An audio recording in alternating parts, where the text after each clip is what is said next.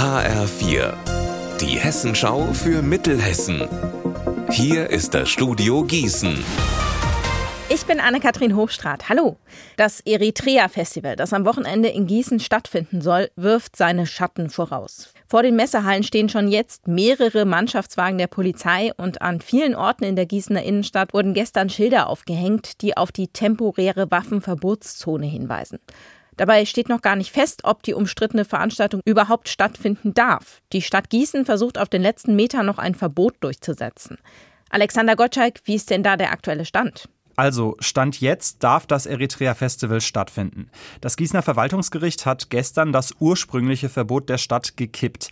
Aber die Stadt hat heute bei der nächsthöheren Instanz Beschwerde eingelegt, in Kassel am Hessischen Verwaltungsgerichtshof. Die Richter dort wollen bis spätestens morgen entscheiden, ob das Festival doch noch verboten wird.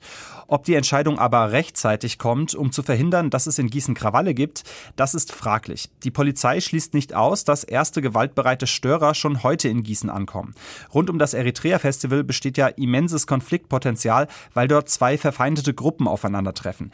Diejenigen, die das Militärregime in Eritrea unterstützen und diejenigen, die es scharf kritisieren. Schon letztes Jahr ist es deshalb zu gewalttätigen Ausschreitungen gekommen. Damals sind mehr als 30 Menschen verletzt worden. Fake News und Verschwörungstheorien erkennen. Darum geht es heute bei der Demokratiekonferenz an der Goethe-Schule in Wetzlar. Wie genau läuft das denn ab, HFI-Reporterin Alina Leimbach? Also es gibt heute vier Workshops für Schüler der 11. und 12. Klasse und da geht es beispielsweise wirklich ganz praktisch darum, wie sehe ich bei einem Artikel, der mir geschickt wurde, ob der seriös ist oder nicht.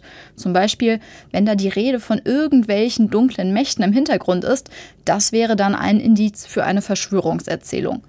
Außerdem gibt es einen Workshop, der sich mit Antisemitismus befasst. Und am Ende wird nochmal auf dem Podium diskutiert, warum junge Menschen zwar politisch interessiert sind, sich das aber nicht in der Wahlbeteiligung widerspiegelt. Veranstaltet wird das Ganze von der Partnerschaft für Demokratie Lahn-Dill-Kreis. Unser Wetter in Mittelhessen. Es ist freundlich, jetzt ab dem Mittag auch mit Wolken, dabei aber trocken. Bei bis zu 24 Grad in Haiger und 25 Grad in Bad Nauheim. Die Nacht wird frisch. Sie können also noch mal lüften, bevor es morgen wieder heiß wird. Ihr Wetter und alles, was bei Ihnen passiert, zuverlässig in der Hessenschau für Ihre Region und auf hessenschau.de.